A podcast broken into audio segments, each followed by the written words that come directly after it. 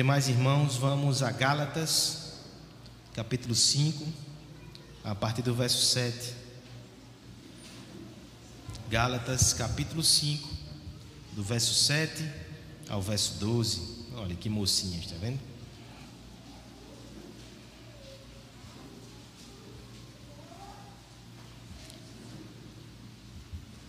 Continuaremos nessa noite, irmãos, falando sobre liberdade.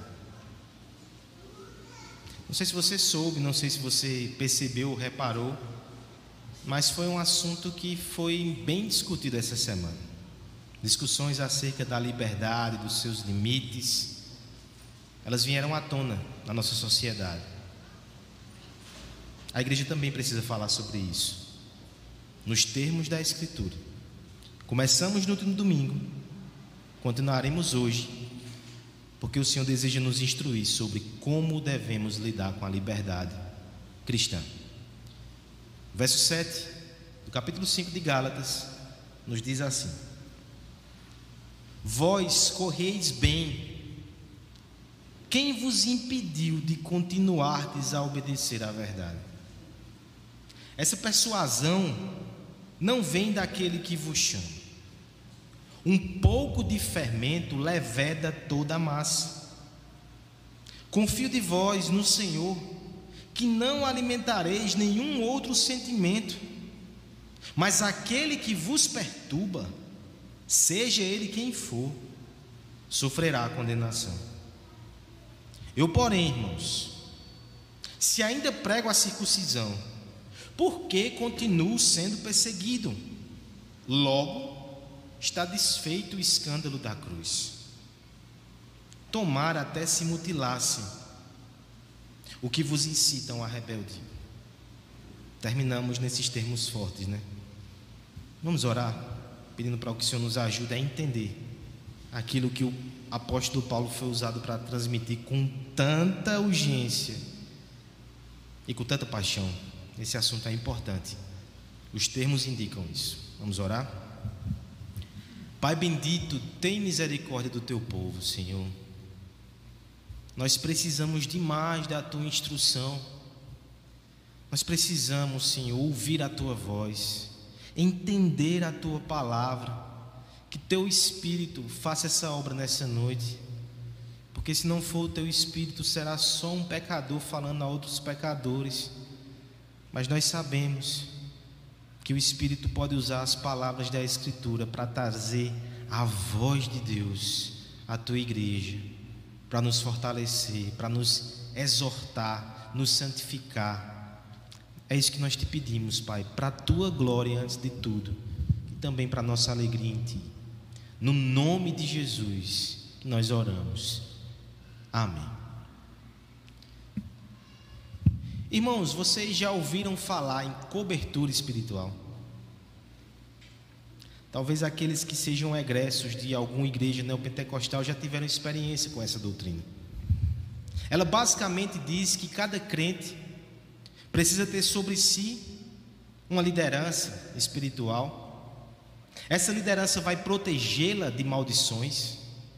E essa liderança vai guiar ela nas suas decisões de forma muito pormenorizada. Essa doutrina ela tem algumas consequências. A primeira delas é muitas vezes servir como constrangimento para que uma pessoa abandone alguma doutrina, porque vai ficar sem a cobertura espiritual do seu líder e assim vai sofrer maldições. É um comportamento de seita. Mas tem outra implicação, nem sempre percebida, porque, por exemplo, na cobertura espiritual, eu preciso de autorização do meu líder e do meu guia a respeito de, por exemplo, com quem eu vou me relacionar, namoro, casamento, emprego, se eu devo ou não assumir o emprego, eu preciso da autorização dessa pessoa que é o meu guia. Isso traz a terrível consequência de sabotar a liberdade que Deus deu ao seu povo, colocando novamente julgo sobre os ombros. Mas esse processo de corrosão de liberdade não está só lá fora. Não é só no jardim do vizinho que essas ervas daninhas crescem. No nosso meio isso também existe. algumas posições mais extremadas sobre culto, indo muito além do que Deus disse, e cobrando igrejas e cobrando irmãos que se submetam a esse comportamento. Algumas páginas que nós temos que tratam de temas como, por exemplo, masculinidade, feminilidade, casamento, maternidade, paternidade, que talvez na ânsia de ser prático produzem listas intermináveis de pode e não pode e avançam sobre uma área que pertence à liberdade de cada família, debaixo do temor e dos princípios da palavra de Deus, exercer a sua singularidade. Parece que a nossa liberdade ela está o tempo todo sendo acossada de várias direções. Isso nem é novo. Na época de Cristo, os rabinos, alguns deles, por exemplo, chegavam ao ponto de discutir certas questões muito minuciosas. Acho que eu já comentei aqui. Alguns discutiam quantas vezes seria lícito uma mulher olhar no espelho no dia de sábado sem ser tentada a se pentear e assim quebrar o mandamento. Na visão desses intérpretes, você não poderia usar a sua escovinha no dia de domingo. Veja que situação complexa, né, para tantas e tantas.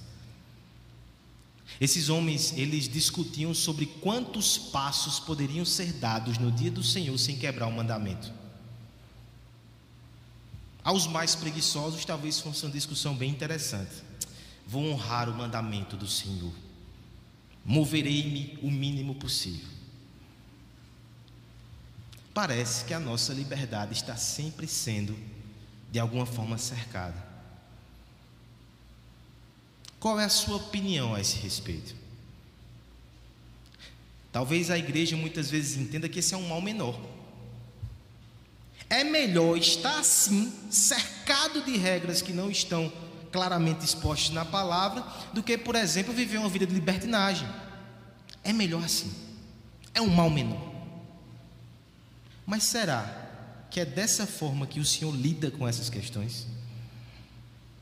O texto da noite nos mostra que não. O texto da noite, inclusive, mostra um apóstolo quase que alterado.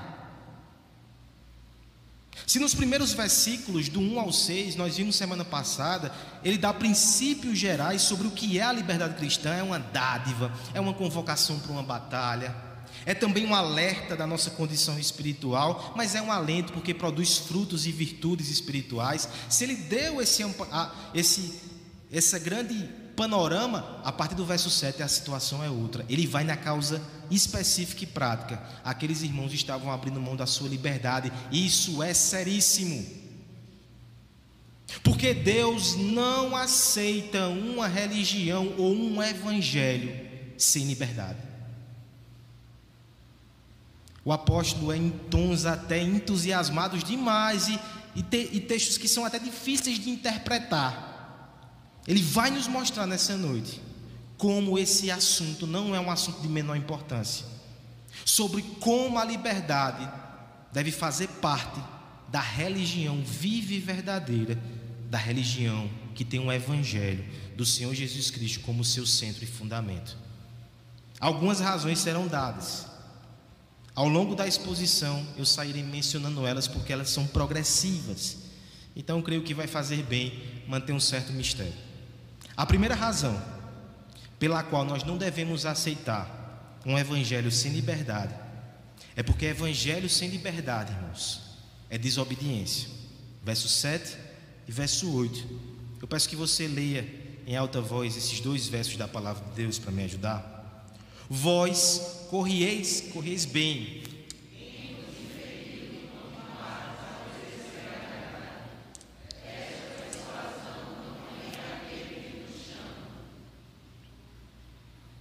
Nem toda obediência é obediente.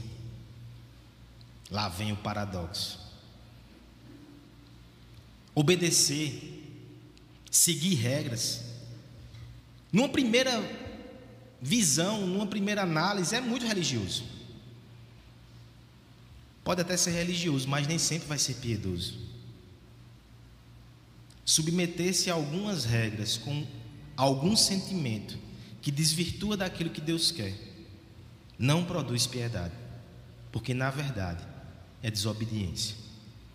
O apóstolo, no verso 7, ele pega aquela doutrina que ele expôs e ele aplica na vida da igreja. E ele aplica com um relato que começa com indagação: irmãos, vocês corriam bem. Essa é uma linguagem muito comum nos escritos de Paulo. Ele gosta dessa metáfora, a vida cristã como uma corrida. Essa é uma metáfora muito interessante por muitas razões. A corrida indica esforço. A corrida pressupõe regras. A corrida, ela é ela demanda perseverança, porque não é uma corrida de 100 metros, ela é uma maratona. Paulo usa essa figura muitas vezes em Coríntios, em Hebreus 12. Aqui no texto ele resgata mais uma vez. E ele diz que aqueles irmãos começaram bem, eles corriam bem. Quando eles ouviram o Evangelho, eles se despiram de toda uma carga de religiosidade e superstição que traziam do paganismo e começaram a correr na direção de Cristo. Eles corriam bem, começaram bem. No entanto, a pergunta é: quem vos impediu de continuardes a obedecer à verdade? O termo aqui, vos impediu, o verbo impediu, numa tradução, tradução mais literal, podia ser quem vos bloqueou. Um comentarista ele dizia que isso era uma figura que remetia ao esporte naqueles irmãos da corrida, onde eles não tinham uma pista muito grande. E para fazer uma corrida com um percurso um pouco maior, o que é que eles faziam? Você ia, batia em determinado canto e voltava. Só que muitas vezes você na volta você podia esbarrar com alguém que estava indo. E aquela pessoa intencionalmente ou não, ela poderia bloquear, impedir que você continuasse ali no seu percurso. Vendo esse texto, eu não consegui tirar da minha memória aquela imagem lá das Olimpíadas de Atenas. Vanderlei Cardoso, atleta brasileiro, estava em primeiro lugar ali na prova. Há mais de uma hora ele estava em primeiro lugar. Até que um, um padre, ele invade a pista, se agarra com Vanderlei e ele perde o compasso. Não sei se temos aqui atletas aí da corrida, mas aquele impacto, por menor que fosse, tirou ele do tempo. Aquele homem ainda conseguiu terminar em terceiro lugar e recebeu a medalha de bronze. Inclusive foi homenageado depois para o Comitê Olímpico porque ele continuou a prova. O comitê entendeu que aquilo era o espírito olímpico. Mas parece que com os irmãos da galáxia não foi assim. Um religioso extremista entrou na corrida, segurou eles e eles ficaram. E talvez nem perceberam. Você percebe que esse texto traz uma informação aqui que a gente tem que ruminar ela com muita seriedade. Tem gente na igreja que parou de correr a corrida, só que não percebeu. O texto vai dizer: Quem vos impediu de continuar obedecendo à verdade? Aqueles irmãos não obedeciam mais à verdade, por certo, eles obedeciam à mentira. É possível estar na igreja, está se sujeitando a normas e padrões, mas você não está se sujeitando à verdade mais e você nem percebeu. A sua obediência é desobediente. Por quê? O verso 8 vai nos dizer: essa persuasão, esse convencimento, se por assim nós podemos dizer, não vem daquele que vos chama, não foi Deus a exigência aqui no caso seria a circuncisão novamente. Não foi Deus que exigiu isso. Homens exigiram. E ao submeter-se a esses regulamentos, vocês foram impedidos de correr a corrida. Que fique claro para nós, irmãos, nessa noite. Legalismo não é atalho. Legalismo é desvio. Religiosidade não é auxílio, é empecilho. É não correr segundo as regras. é correr na direção errada, é desobedecer a Deus.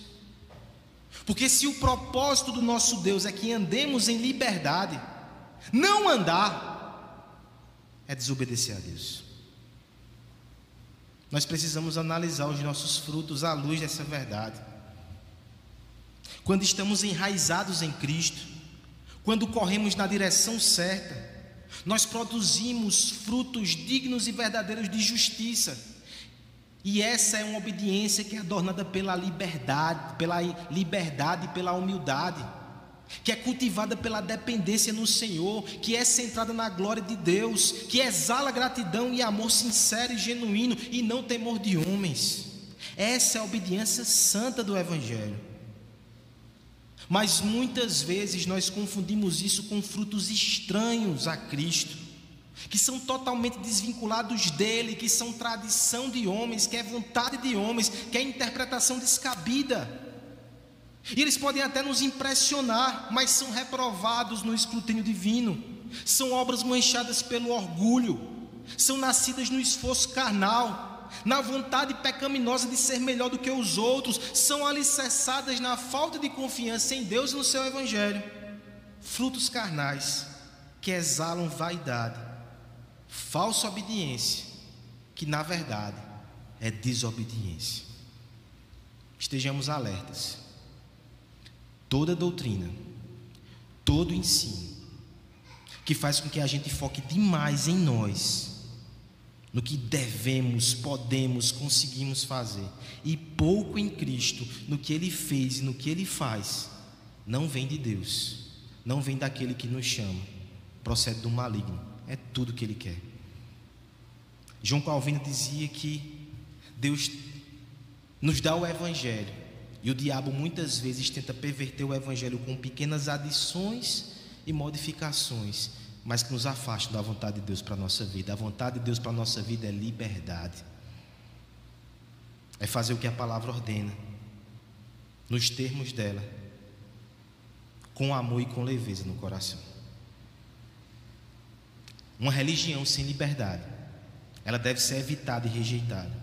Em primeiro lugar, porque é desobediência, não é obediência. Mas vamos piorar um pouco mais? Uma religião, um evangelho sem liberdade não é só desobediência, não. É maldição, é condenação. Versos 9 e 10, leiamos esses dois versos da palavra de Deus. Um pouco de fermento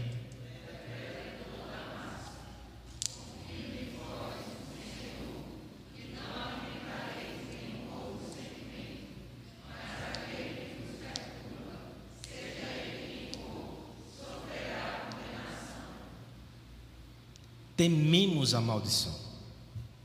Ninguém quer maldição. E muitas vezes nós procuramos obedecer justamente para evitar maldição sobre nossas cabeças. A grande questão é que tem certos tipos de obediência que não afastam maldição, elas trazem condenação. O efeito é justamente o contrário. É uma obediência que é maldita. Você percebe o perigo? O perigo ele se intensifica quando a gente vê nesse verso 9 uma figura aqui que nesse contexto traz até um arrepio na alma. Um pouco de fermento leveda toda a massa. Essa é uma figura que o apóstolo ele usa outros momentos, até Cristo usa também. É a ideia de que um pouquinho de legalismo pode contaminar tudo. Veja o que a palavra está dizendo. Pessoas humildes que dependem de Cristo, que confiam em Cristo, que não exaltam a si mesmo, que têm uma religião de dependência, de devoção sincera, mas que de repente colocam um pouquinho de legalismo em alguma prática sua religiosa, em alguma prática da sua convivência e da sua vida cristã, só um pouquinho, só um tiquinho, e aquilo vai se espalhando no bolo todo. Ele fica até inchado, né?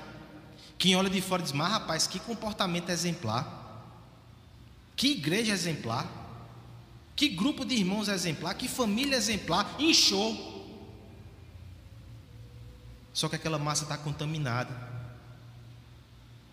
E aquele que um dia confiava em Cristo, parece agora que só confia em si mesmo. Aquele que um dia exalava humildade e dependência, agora tem orgulho do que faz. Um pouco de fermento leveda toda a massa. Paulo ele vai usar essa figura em outros contextos. 1 Coríntios 5,6 ele fala sobre pecado dentro da igreja. Um pouco de, levento, de, de fermento leveda toda a massa. É um quebra-línguas, né? Trava-línguas. Mas veja, assim como a gente não deve permitir pecado se alastrando, a gente também não deve permitir legalismo se alastrando. Isso não é bom é tão prejudicial quanto. Os termos que o apóstolo usa são o mesmo. Inclusive, Cristo, quando usa essa figura em Mateus 16,6, ele está falando da hipocrisia dos fariseus. Se a gente fosse fazer uma conta, é dois contra um, né? Paulo fala sobre pecado uma vez, e Paulo e Cristo falam sobre hipocrisia religiosa e legalismo duas vezes. Veja como isso é sério. E veja como pode ser discreto, né? E perigoso isso. Eu falo isso aqui, meus irmãos, com muito temor no coração. Porque eu e você podemos estar permitindo coisas pequenas entrarem ali na nossa vida e na nossa devoção.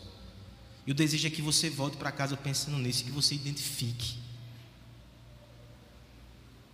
Eu sei que isso pode acontecer com o poder do Espírito. Aqui eu faço minha esperança do apóstolo no verso 10, né? Depois de falar esse, esses termos tão graves e perigosos, ele vai dizer no verso 10: eu confio de vós, que vocês terão outro sentimento. Eu confio. Eu sei que vocês estão sendo seduzidos, mas eu confio que vocês vão reagir. Eu confio que vocês vão permanecer na graça de Deus. E tem aqui, entre vírgulas, o que faz toda a diferença, né? Confio de vós no Senhor. Não é nem por causa de vocês mesmos, não, é por causa do Senhor. Eu sei que Ele está operando no meio da igreja. Eu sei que Ele vai despertar vocês. Confio de vós no Senhor que não alimentareis nenhum outro sentimento. Observação importante aqui também. Escravidão e liberdade não necessariamente passa pelos atos. Duas pessoas podem fazer a mesma coisa, só que um é livre e o outro é escravo. Passa pelo sentimento, por que você faz. Paulo vai dizer: Eu não quero que vocês tenham outro sentimento. E eu creio que vocês não terão. Mas, aqui vem a parte mais severa do texto. Aqui vem a parte que nos lembra que religião sem liberdade é maldição. Mas aquele que vos perturba, seja ele quem for, sofrerá condenação. O termo condenação aqui é o termo que remete à condenação judicial de Deus. A maldição que Deus coloca sobre aqueles que são rebeldes. Façamos uma diferença aqui, irmãos. Importante. Irmãos que são seduzidos por esse espírito religioso, legalista. A palavra de esperança aqui de Paulo deve nos animar. É possível que se arrependam. É possível que abandonem isso. Eu confio em Deus que esse espírito não vai prevalecer no coração de vocês. Mas a palavra dada àqueles que ensinam tais coisas, que promovem tal perturbação no seio da igreja de Cristo, Paulo vai falar que isso é uma perturbação. Esses, eles caminham na direção da maldição. Isso é muito sério. É nesse sentido que a gente pode pensar numa daquelas frases polêmicas de Lutero. Qual? Tem várias, né? Lutero dizia assim, em certa altura: O guarda de um bordel ele é menos pecador do que o pregador que entrega um evangelho falso. Forte, né? O evangelho falso que deixa as pessoas escravas. O Senhor não vai tomar por inocente quem faz isso. Falsos mestres que são a, populares e que atraem multidão. A hora desses homens vai chegar. Seja quem for, o texto vai dizer: seja quem for, vai sofrer condenação. Aqui, meus irmãos, nós precisamos entender que, em primeiro nível, essa é uma palavra aos pregadores e aos líderes, irmãos que assumem um púlpito, um microfone dessa igreja. Tenham cuidado. A gente não pode ir aquém da palavra, deixando de falar o que a palavra diz, mas a gente não pode ir além da palavra. A gente não tem direito de fazer isso. Quando a gente vai além da palavra, colocando julgo sobre os ombros do nosso irmão, isso é um caminho de maldição e condenação. Como isso é sério, irmãos. Como isso dá medo no coração de quem prega, né? Imagine eu que faço isso toda semana. Deus tenha misericórdia. Mas deixa eu falar também para a igreja de forma geral, porque às vezes nós nos colocamos na posição de mestre sem ser. Às vezes a gente quer ensinar os nossos irmãos como viver a vida cristã, como viver a religião cristã. Ensinamos e podemos sim nos colocar nesse tipo de armadilha. Eu alerto, irmãos. Cuidado com isso.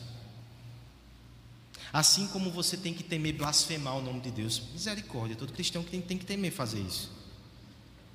Assim como a gente teme cair num pecado escandaloso e trazer desonra ao nome de Cristo, tem que temer. Você tem que temer também violar a liberdade dos seus irmãos, colocando julgo onde não deveria ser colocado, porque a palavra não autoriza isso. Isso é muito sério.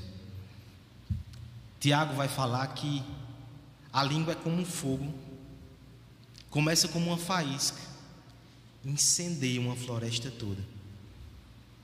Às vezes, uma palavra pequena, uma comparação simples, uma crítica aguda, ou até um conselho, pode tirar os olhos de algum irmão de Cristo e colocar nas suas obras. Não use a sua boca para esse fim tão detestável. No que depender de nós, que a gente sempre aponte para Cristo, que a gente sempre fale da palavra, que a gente sempre estua com graça, que a gente sempre incentive a liberdade dos cristãos, que os nossos lábios sejam lábios cheios de evangelho e não escravidão e não legalismo, porque isso é um caminho de condenação, de maldição. Pesado, né, irmãos? Vai piorar. Nós devemos evitar uma religião sem liberdade, porque é desobediência, porque é maldição. Aí você pensa, o que é pior do que maldição? Rejeição da cruz de Cristo. Uma religião sem liberdade é rejeição da cruz de Cristo. Versos 11 e verso 12. Vamos ler e vamos encerrar a exposição dessa noite nesses dois versos. Eu, porém, irmãos,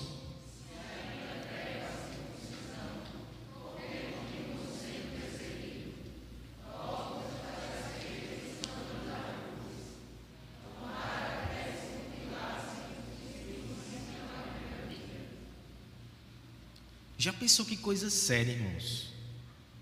Você rejeitar a cruz de Cristo. Misericórdia. A gente pode pensar naqueles irmãos que apostatam da fé. Irmãos, é até difícil falar, né? Se realmente apostatou, né? Pessoas que abandonam a igreja e que caem em pecados e se atolam. Mas o texto fala sobre outro tipo de rejeição aqui uma rejeição mais discreta. Está no banco, todo penteadozinho. Está no púlpito, mas rejeitou a cruz de Cristo. Paulo, no verso 11, ele termina o seu discurso se defendendo de uma acusação. Você sabe, você lembra que o foco central aqui dessas discussões passava pela questão da circuncisão. Parece que aqueles irmãos acusavam Paulo de comportamento dúplice Hipocrisia. Parece que eles levantavam aquele momento do ministério dele que ele fez com que Timóteo fosse circuncidado para poder pregar em Jerusalém. Dizendo: está vendo? Faz essa confusão todinha aqui, cheio de moído, mas manda o outro se circuncidar. Paulo vai levantar essa questão nesse momento para dizer: é sério que vocês vão ouvir esses homens? Se eu fosse um pregador da circuncisão ainda, por que eu estou sendo perseguido? Eu sou perseguido justamente porque eu não prego mais circuncisão. Não faz sentido vocês dizerem isso. Lembra daquela ideia de que você pode fazer o ato sem ser escravo? Foi o que aconteceu com Timóteo. Ele não se circuncidou porque achava que aquilo era necessário para a salvação. Ele se circuncidou para ter autoridade para pregar entre os judeus, é pela missão. É o sentimento que faz a diferença, né? Mas o que me chama a atenção é a parte final do discurso de Paulo. Ele vai mostrar que são dois caminhos. Um deles, inclusive, acarreta perseguição. Mas ele escolheu não o caminho da circuncisão, não o caminho das obras, não o caminho da religiosidade, mas o caminho do evangelho e da cruz. O caminho da liberdade. Por quê? Olha a parte final do texto. Porque se ele fosse para a circuncisão, logo está desfeito o escândalo da cruz. Perceba, meus irmãos. A cruz é loucura e escândalo. Nós lemos isso em Coríntios. Porque a cruz diz que Deus fez o que era necessário em Cristo. Eu preciso me humilhar e reconhecer a minha incapacidade de abraçar essa salvação. Não tenho que fazer nada. Já foi conquistado por Jesus. A mim só cabe humilhar-se e receber a sua salvação. É escândalo a carne. A religião legalista, o que é que ela faz? Mesmo que não seja de forma tão patente, tão chamativa, ela vai colocando algumas coisas. Não, você aceita Jesus Cristo, mas você tem esses comportamentos aqui, você faz essas coisas, você tem esse ritual, você se circuncida, você faz parte dessa igreja, você quando coloca várias minúcias, na verdade, está tentando diminuir o grito que a cruz diz: vocês são incapazes, só Jesus pode salvar. Toda religiosidade é uma tentativa de diminuir o grito da cruz. É tirar o escândalo da cruz. Porque se é uma religião agora que está cheia de obras, isso não escandaliza ninguém. O mundo entende isso. O mundo entende que você tem que fazer para merecer. O mundo entende que nós somos bons e nós podemos nos aprimorar. O mundo pensa assim. A religiosidade pensa assim: onde está o escândalo? O escândalo está nas mãos vazias, que simplesmente recebem a Cristo com toda a humildade do mundo. Esse é o escândalo. O Deus que salvou quem não merecia. E toda vez que a gente tenta fazer ou parecer que merece, é a cruz que estamos rejeitando. Veja como isso é sério. Se você ama essa cruz, pare de tentar fazer parecer que você merece alguma coisa, merece a salvação. A maior forma de abraçar a cruz é abraçar radicalmente a humildade do Evangelho. Eu sou um miserável pecador. Minha família está sendo abençoada. O que, é que você está fazendo, irmão? Eu faço algumas coisas aqui, mas só a graça de Deus. Nada do que eu faço garante a bênção do Senhor. É porque Ele é misericordioso e tem me abençoado. A igreja está crescendo, o que vocês estão fazendo é a cruz. É a cruz. Não é ninguém, não é nenhuma técnica. Não abafemos o escândalo da cruz. A gente tem que se orgulhar da cruz de Cristo. E quando a cruz de Cristo de alguma forma é posta em xeque, é aí que você entende o verso 12. E a gente termina aqui nesse verso um pouco polêmico. Tomara até se mutilassem, o que vos incitam à rebeldia. A circuncisão ela consiste em você cortar uma parte do membro masculino. Veja a figura que Paulo está usando. Não corta uma parte, não. Corta logo tudo. Que forte, né? Porque ele usa termos tão escandalosos assim, tão passionais. Alguns vão dizer que é porque no Antigo Testamento, na legislação mosaica que esses homens se submetem, o eunuco não poderia ser sacerdote. Corta logo tudo, aí você não pode mais pregar, você não pode mais perturbar a igreja. É, não sei se isso estava dentro do campo de visão de Paulo. Mas o que eu posso afirmar é que o coração de Paulo estava inflamado pelo amor que ele tinha pela igreja e pela glória de Deus. John Stott, comentando esse texto, vai dizer que se a gente amasse mais a igreja e amasse mais o Evangelho, a gente não estranharia tanto a reação de Paulo, porque está mexendo com coisas tão preciosas. Os filhos dele na fé, né? Que começaram bem e agora estavam distantes e frios. O nome de Deus, a glória de Deus, o Evangelho de Deus, o grito da cruz, que de alguma forma era rejeitado e banalizado na vida daqueles irmãos, isso é inadmissível. Nós devemos rejeitar isso. Nós não podemos aceitar esse tipo de coisa. Nosso coração deve se estremecer. E o slogan que está ali naquela placa, não sei se está aparecendo ainda, está um pouco apagado. Mas é um slogan que tem que estar tá na nossa oração, Senhor. Ajuda essa igreja a ser uma igreja centrada no Evangelho. A gente não quer começar bem e ficar pelo meio do caminho. A gente não quer começar a encher a igreja de regras e de regulamentos que não estão na palavra. A gente quer lutar para que haja evangelho, para que haja liberdade para que haja santidade. Essa é a nossa batalha, irmãos. Porque entendemos que uma religião sem liberdade é desobediência, não adianta. É maldição. E é rejeitar o evangelho. Não é isso que queremos. Queremos mais de Cristo. Queremos receber mais da Sua cruz. Queremos nos orgulhar e nos gloriar na cruz de Cristo, como diz também o texto de 1 Coríntios. E queremos que essa cruz ensine o povo de Deus a viver em liberdade para a glória de Deus, com os sentimentos corretos, diante dos princípios da palavra mas sem de alguma forma nos padronizar, nos algemar. Queremos viver para Deus como filhos amados e não como escravos amedrontados. Queremos desenvolver o pleno potencial que Deus tem para a nossa vida cristã e para a nossa família, como única expressão. Ele quer ser glorificado em nós, na nossa individualidade. E isso só vai acontecer com liberdade que a nossa religião seja a religião que respira gratidão, que canta a canção que diz: maravilhosa graça que me libertou, libertou do pecado, da condenação, que me libertou dos homens, que me libertou de mim mesmo, que me libertou da sujeição à lei maravilhosa graça. Que essa seja a nossa canção, que essa seja a nossa oração.